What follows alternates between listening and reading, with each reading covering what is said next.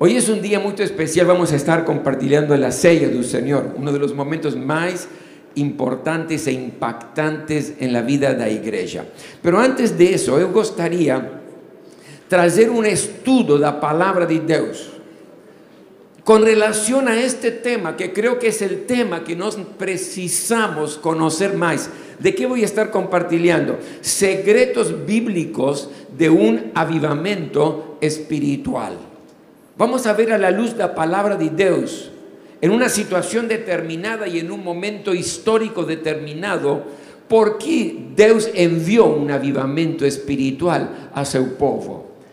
Vamos a abrir la Biblia en el libro de Segunda de Reyes, capítulo 22. Segunda de Reyes, capítulo 22.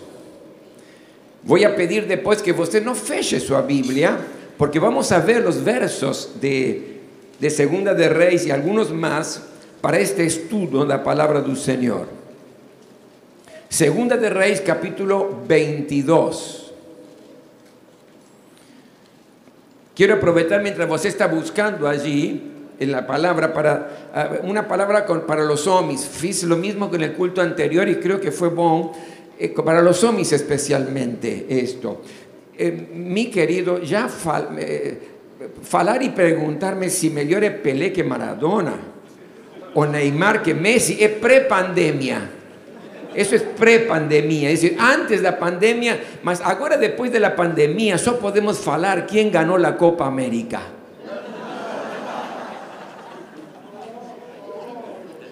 Gosté, ¿no? Gostó eso.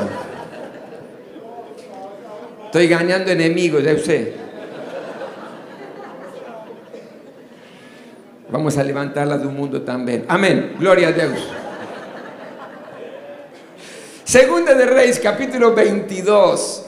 Y vamos a leer los dos primeros versos de la palabra. Yo voy a leer, voy a intentar leer aquí en, en portugués. Dice así. Josías tenía ocho años de edad y cuando comenzó a reinar. Y reinó 31 años en Jerusalén. Un nombre de su mamá era Jedida, filha de Adaías. Ella era de Boscat él fez o que el Señor aprova y mandó y andó en los caminos de David, su predecesor, sin desviarse ni para derecha ni para izquierda. Capítulo 23, versículo 25. Ni antes ni después de Josías hubo un rey como él que se voltase para el Señor de todo corazón, de toda alma y de todas sus fuerzas de acuerdo con toda la ley de Moisés. Gracias Señor por este tiempo. Gracias por tu palabra, Señor, porque tu palabra es la que nos corrige, es la que nos aumenta nuestra fe, fortalece nuestra vida, nos enseña el camino. En esta hora te ruego, Señor, que el poder de tu Espíritu Santo pueda estar obrando en cada una de nuestras vidas precisamos escuchar tu voz. Fala nuestro corazón y a nuestra mente, Señor. Anhelamos, deseamos un avivamiento espiritual. Te queremos dar la gloria y la honra en el nombre de Jesús. Amén. Para que nos podamos entender mejor, eh, voy a dar un concepto del contexto del tiempo de este rey Josías, contexto político, social, religioso, y un contexto donde nos permite comprender mejor qué es lo que aconteció con este rey Josías. ¿Quién era Josías? Vamos a hablar de su familia. Su avó, avó es con omi, ¿no? El omi. Avó es omi. Avó. ¿Y mujer cómo es? Avó. No. Avó. Ese omi. ¿Y, y mujer? Es igual. Es igual. Ah. Misericordia. Menos mal que en el cielo vamos a hablar español. Bueno, avó o mi. Avó o mi. ¿Está bom? Dá para entender eso. Avó o mi. El nombre del avó o mi era Manasés era Manasés. Manasés reinó 55 años en Judá.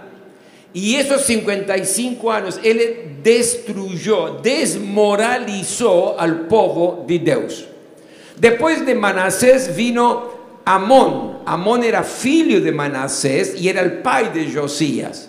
Y Amón fue igual que su pai. Él fue un desastre. Vivieron, el pueblo de Dios estaba en medio de crisis, crisis moral, crisis religiosa, crisis económica. Estaba, imperaba la corrupción en Judá. Fue tanta la corrupción y la crisis que los propios servos de Amón mataron a él. los criados mataron a él. Por eso dice la palabra de Dios que Josías fue declarado rey de Judá a los ocho años de edad. ¿Por qué? Porque habían matado al rey, habían matado a su pai. Josías reinó desde el año 640 hasta el 609 antes de Jesús. ¿Qué hizo Josías? Josías fue un gran conquistador territorial. Su pai Manás, su, su, su su avó Manasés y su pai Amón, por la crisis y por la corrupción, perdieron mucho territorio que era del pueblo de Dios. Entonces, Josías reconquistó esos territorios, volvió a ser del pueblo de Dios. ¿Por qué? Porque él fue un gran conquistador.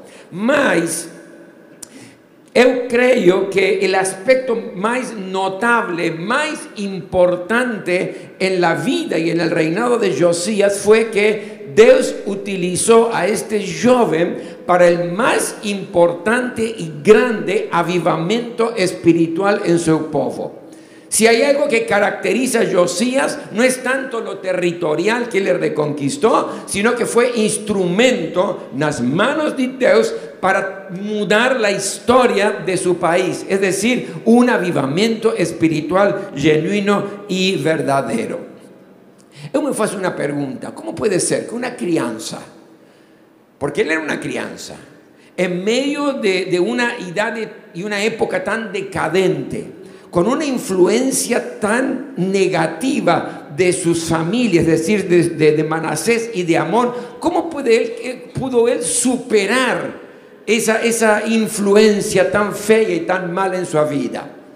Indudablemente él también tuvo boas influencias, porque su mai Yedida, Ilquías, el sumo sacerdote, y Jeremías, el profeta, dieron una influencia muy boa para Josías. Más, mi querido, con las influencias no es suficiente.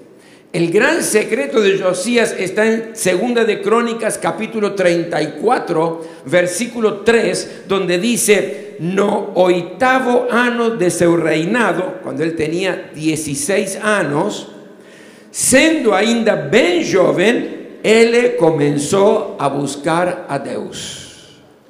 Y este fue el comienzo para la vida espiritual de Josías y el comienzo de Dios sentado en su trono, oleando a Josías diciendo, este mozo, este joven está comenzando a buscar mi presencia. Y es como que estaba comenzando a preparar un tremendo avivamiento espiritual. Por lo tanto, lo primero que veo aquí es la búsqueda de la presencia de Dios de Josías. Por eso Dios utiliza a este joven como instrumento para un avivamiento. Dos enseños eh, importantes, solo para pensar. Primero, no existe edad para que Dios te utilice para cosas grandes y poderosas en su reino. Existe la disposición de tu corazón. Mi querido, Alguno puede decir, pastor, yo soy muy joven, soy adolescente, yo ainda no tengo experiencia, yo no, sé, yo creo que Dios me pueda utilizar. Dios te puede utilizar para cosas grandes, para sueños profundos, para revolucionar tu familia, tu vida, tu barrio, tu ciudad. No importa cuántos años você tenga. Alguno puede decir, pastor, yo ya soy velho, estoy cansado, no tengo fuerzas, solo puedo orar y, y dar mi apoyo a otros. Mi querido, no importa si usted se siente velho, si usted no tiene fuerza, Dios tiene el poder para utilizarte para cosas grandes, para poderosas, para ser instrumento en sus manos para un gran avivamiento espiritual, porque no depende de la edad, depende de tu disposición de corazón. ¿Cuántos dicen amén a eso? Y lo segundo que de hecho como algo introductorio, qué importante es las personas que te rodean, que están a tu alrededor. ¿Qué influencia você recibe de ellos? ¿Cuánto você influencia en sus vidas? Mas no quiero profundizar en esto, sino que quiero profundizar y estudiar la palabra hoy. ¿Por qué Dios envió un avivamiento espiritual? En los tiempos de Josías. ¿Qué es lo que Dios olió en, Josías, en su pueblo, para decir, yo voy a enviar un avivamiento espiritual que va a transformar la vida de mi pueblo y la vida de las naciones? Yo encontré aquí en la historia algunas cosas que quiero dejar en tu corazón en esta hora. La primera de ellas está en Segunda de Reyes, capítulo 22, versículo 8 y versículo 9. Dice así la palabra de Dios. Entonces, o sumo sacerdote Ilquías dice al secretario Safá, encontré o libro da ley no templo do Señor. Él o entregó a Safá que o leu. O secretario Safá voltó al rey y le informó. Lo primero que veo aquí que redescubrieron la palabra de Dios. Da para entender, ¿verdad? Redescubrieron la palabra de Dios, dice la Biblia. Ilquías, ¿qué hizo? Descubrió el libro de la ley, descubrió la palabra de Dios, de, de Dios. Algunos estudiosos dicen que es el libro de Deuteronomio. Y este descubrimiento o redescubrimiento de la palabra de Dios produjo realmente una revolución nacional. Encontraron una guía para resurgir como nación. Por el, todo el tiempo donde la palabra estaba perdida en el templo. ¿Por qué? Muy simple, Manasés no le interesaba la palabra de Dios. Amón no le interesaba la palabra de Dios. Nunca quiso leer la palabra de Dios. Hubo corrupción y cuando hay corrupción, cuando hay crisis, hay pérdida. No, no interesa la palabra de Dios. Mas Josías, que realmente comenzó a buscar a Dios, fue tremendo y maravilloso. ¿Por qué? Porque encontraron la palabra de Dios, voltaron a la Biblia. Primer concepto importante que quiero semear en tu corazón. ¿Cuántos queremos un avivamiento aquí? Levante su mano. Gloria a Dios. En sus casas también. ¿Cuántos quieren un avivamiento en sus casas? Levanten la mano. Aleluya. Ahora, mis amados, para disfrutar de un verdadero avivamiento espiritual, lo primero es que tenemos que voltar a la Biblia. Tenemos que voltar a la palabra de Dios. Preguntaron para Charles Finney, un avivalista del siglo XVIII, un hombre que Dios utilizó poderosamente para un avivamiento en los Estados Unidos. Preguntaron, cuando él estaba en un lugar, ahí había señales, maravillas, había milagros, curas, libertación, mucha pirotecnia cristiana, ¿verdad? Entonces, preguntaron a él, a ver, eh, eh, hermano Fini, ¿cuál es el secreto para un avivamiento espiritual? Esperando que le dijera, bueno, el poder de Dios manifestándose con gloria, curando a los enfermos, libertando a los oprimidos, haciendo señales, milagres, grandes milagros. Esperaban eso. ¿Y sabe lo que faló Shalfini? Mi querido, un avivamiento es voltar a obedecer a Dios, es voltar a la palabra de Dios. El primer gran secreto, si nos precisamos y anhelamos y deseamos un avivamiento, es voltar a la Biblia. ¿Sabe? La palabra corrupción es la más popular en mi país. Yo no sé aquí. No sé. Mas en mi país la palabra corrupción es la palabra tremenda porque hay corrupción en la política, hay corrupción en el jornalismo, hay producción en las, en las, en las profisados, en el comercio, en todas las áreas de la vida de nuestro país. Eh, la palabra es corrupción y tentan tentan resistir y tentan resolver esa corrupción con leyes, con decretos, con comisiones en contra de la corrupción.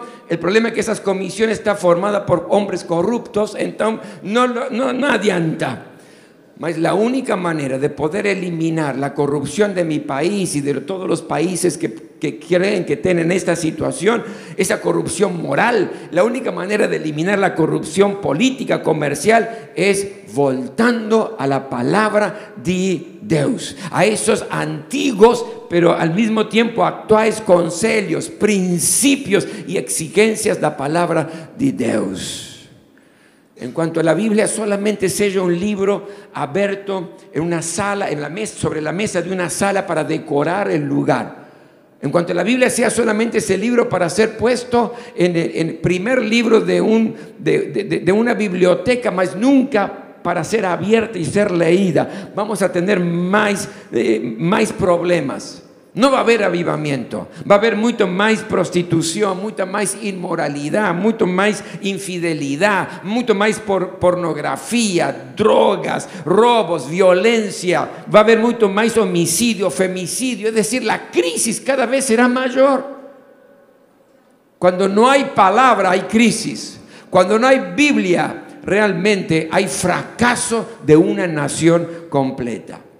Tengo unas estadísticas que son de, tiempo atrás, mas tienen que ver con la realidad que estoy compartiendo.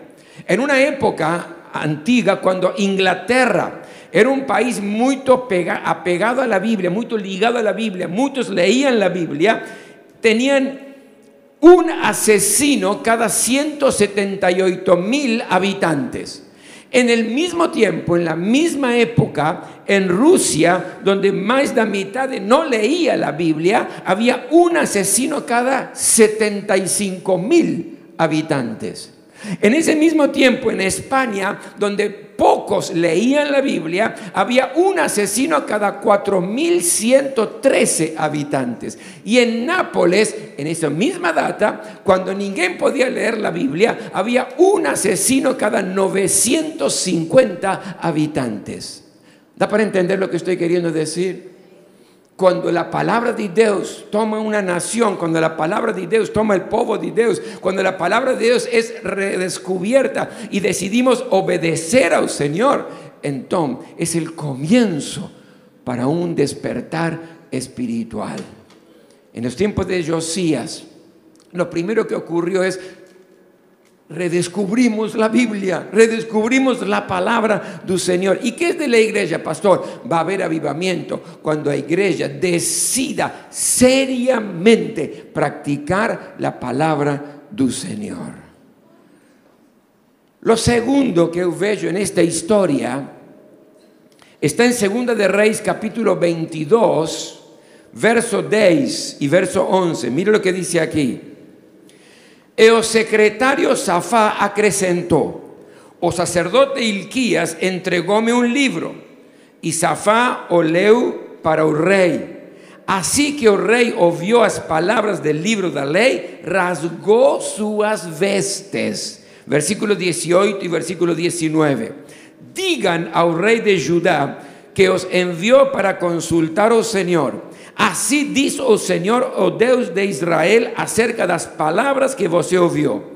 Ya que o seu corazón se abrió y você se humilló diante do Señor a oír o que falei contra ese lugar y contra los seus habitantes que serían arrasados y amaldiçoados, y porque você rasgó as vestes y lloró na minha presencia, eu o ouvi, declara o Señor.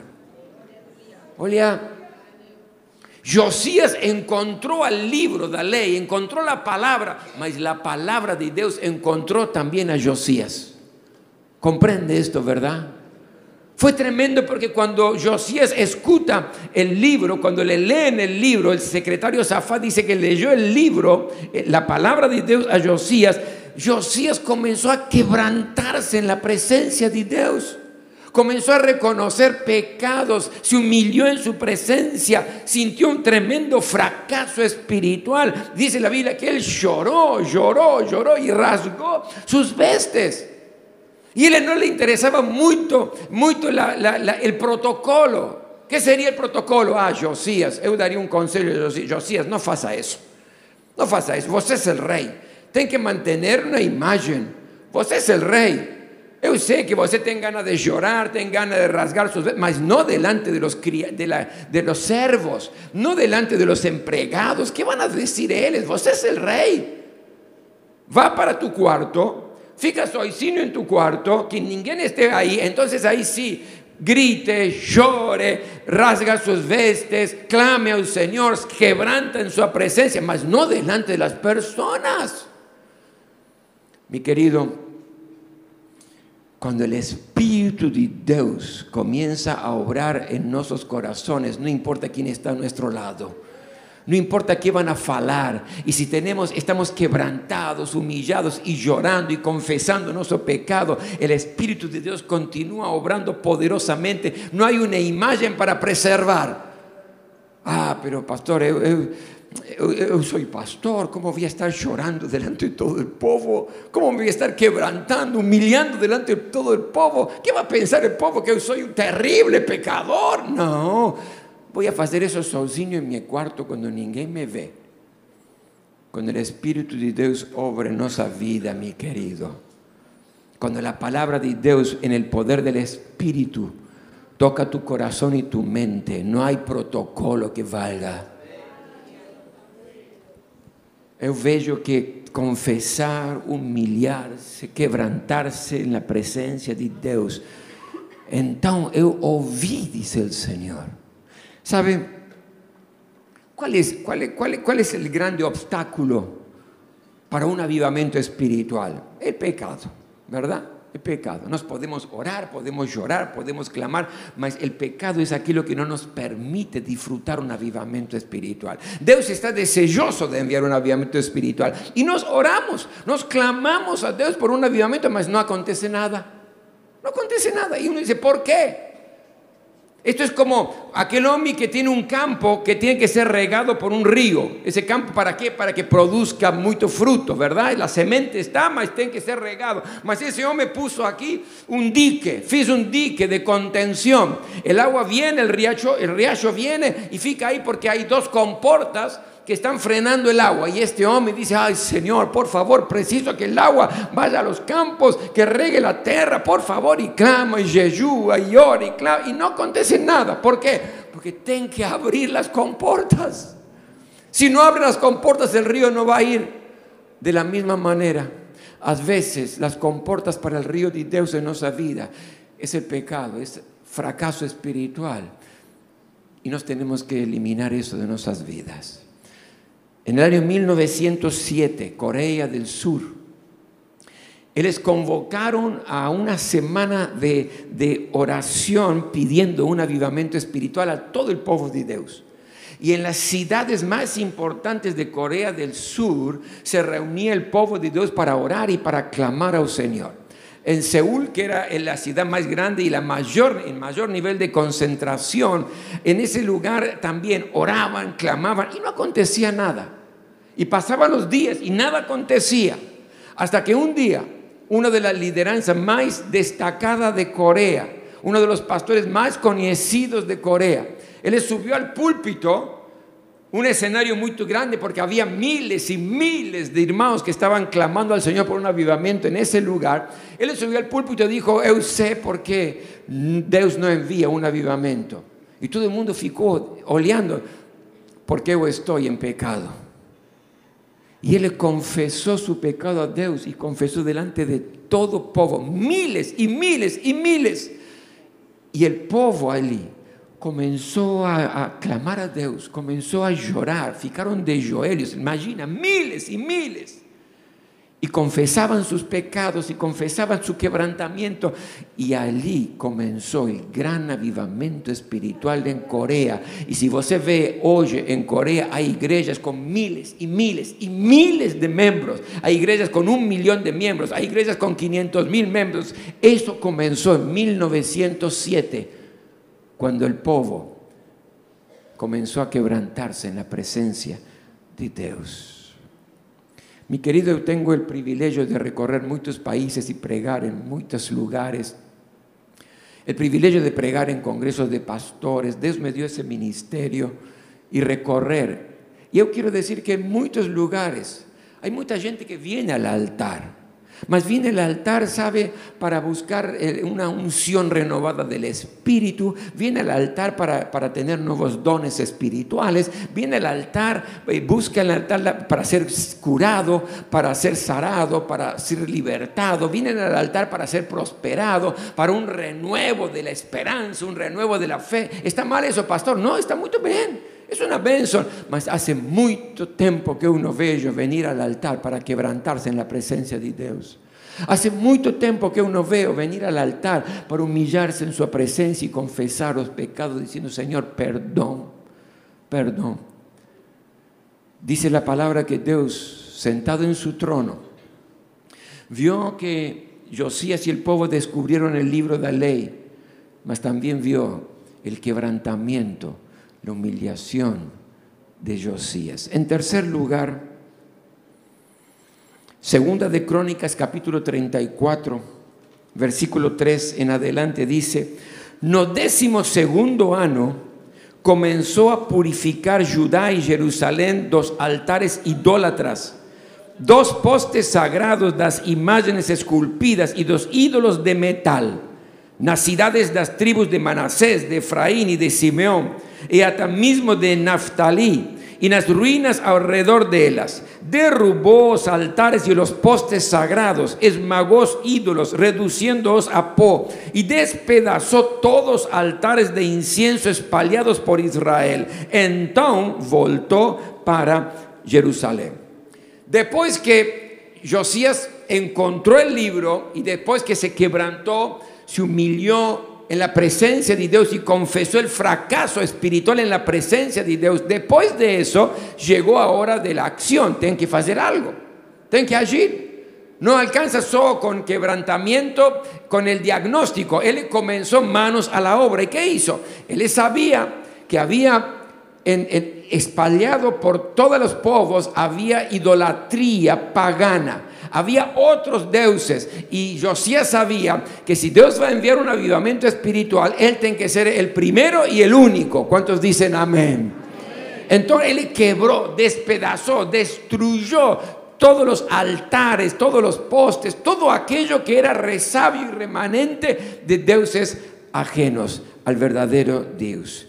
Y no descansó hasta eliminar todo. Y después, dice, voltó a Jerusalén. ¿Qué aprendemos de esto? Si nos queremos un avivamiento espiritual, tenemos que tirar de nuestra vida los deuses. Ah, pastor, más nosotros no tenemos deuses. Nos no adoramos al sol, nos no adoramos un árbol, nos no adoramos la vaca como ahí en, en la India, nos no tenemos deuses. No, es verdad y gracias a Dios por eso. Mas, ¿qué es lo que ocupa el primer lugar en tu vida? Porque ese es tu Dios. Y a veces es la familia, a veces es el trabajo, a veces son los proyectos, los planes, los deseos del corazón. Es decir, ¿qué es lo que ocupa lo más importante y el primer lugar en tu vida? Es tu Dios. Y Dios no compartiría su gloria con ninguém. ¿Cuántos dicen amén a eso? Dios tiene que ser el primero y el único más importante de nuestra vida. ¿Qué significa eso? Que tenemos que desprezar familia, proyectos. No, no estoy hablando de eso. Estoy hablando solamente que Dios es el primero y después sí, cuida a tu familia, ama a tu familia, venció a tus proyectos, eh, eh, eh las cosas con, fortaleza, eh, tu trabajo, sea honesto en tu trabajo. Eso está muy bien, pero primero Dios. Lo más importante es Dios en tu vida. El primero y la prioridad número uno es de Dios. En cuarto lugar, Segunda de Reyes capítulo 22, versículo 3 en adelante, dice así, no décimo oitavo año de su reinado, o rey Josías envió el secretario Safá al templo del Señor diciendo, va al sumo sacerdote Ilquías y manda o ayuntar a prata que fue trazida al templo del Señor, que os guardas das portas recolhieran do povo. Eles deverão entregar a prata aos homens nomeados para supervisionar a reforma do templo, para poderem pagar os trabalhadores que fazem os, repartos, os reparos no templo do Senhor.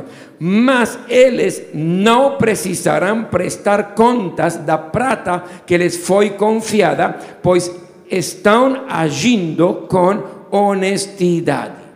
Isto é muito interessante. Por quê?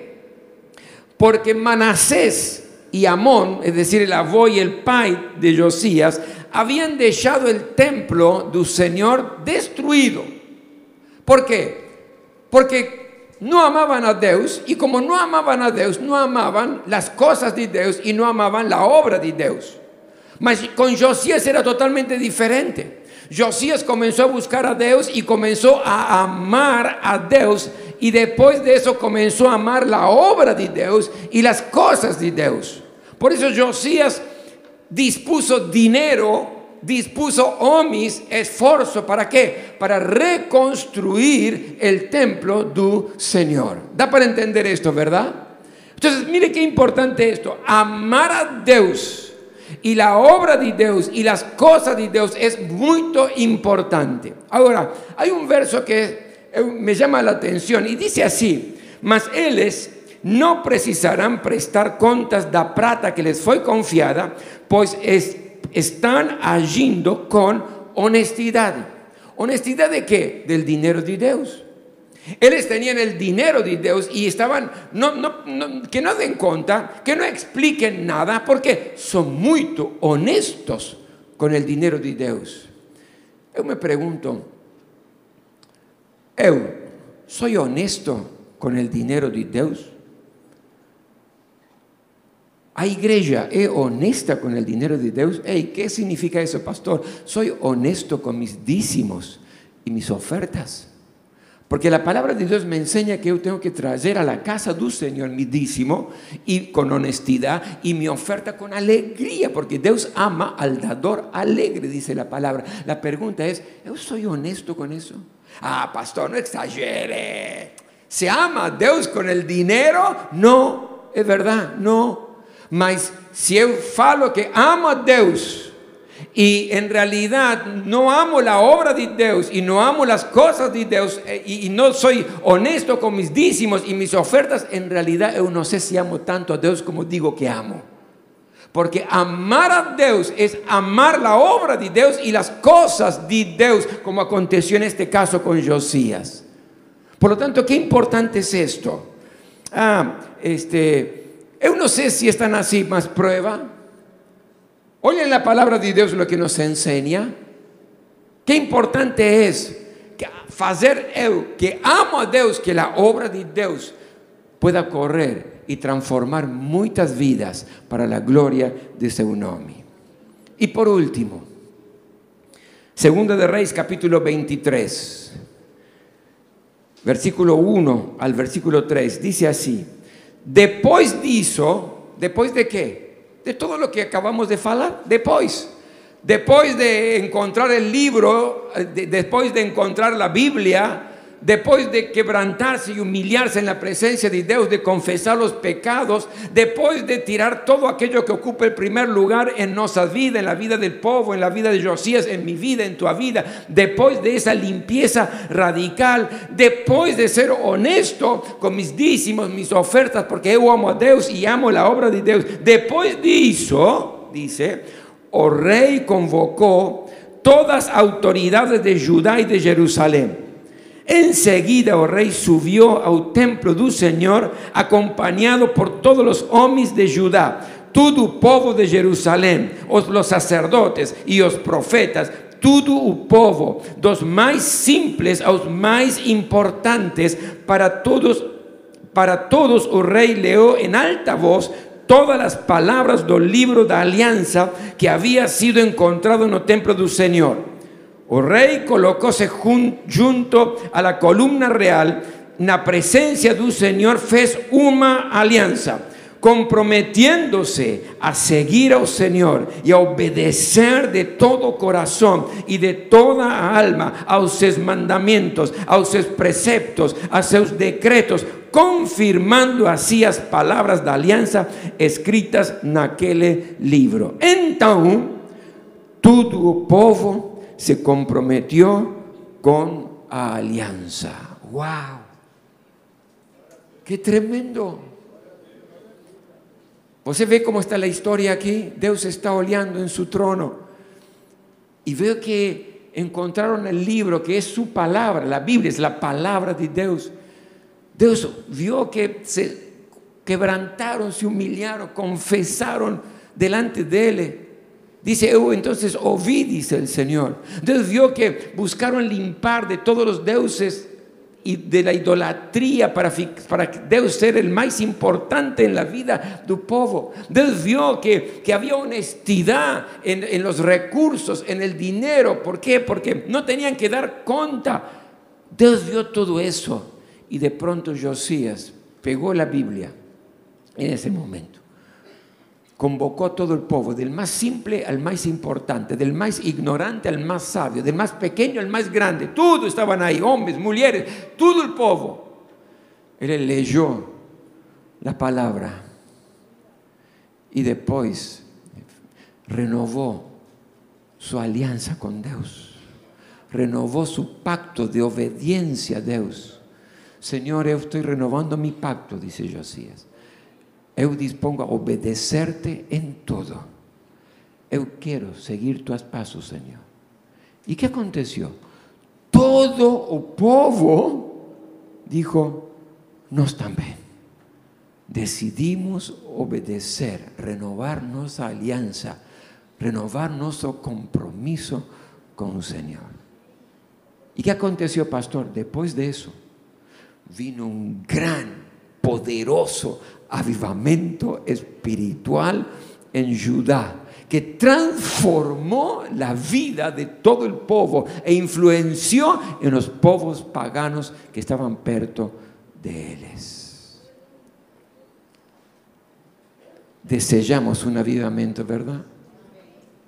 Anhelamos un avivamiento espiritual. Mas, mi querido, avivamiento espiritual no es solamente milagres. Avivamiento espiritual no comienza por curas, por libertación. Esas son frutos de un avivamiento espiritual. Es producto de un avivamiento espiritual. Avivamiento espiritual comienza con lo que nos enseña la palabra. Voltar a la Biblia, a esos antiguos pero vigentes conceptos, preceptos, exigencias y consejos del Señor Avivamiento, mi querido, es quebrantarse y humillarse en su presencia, reconocer que, tenemos pecado y que la sangre de Jesús nos perdona y nos limpia.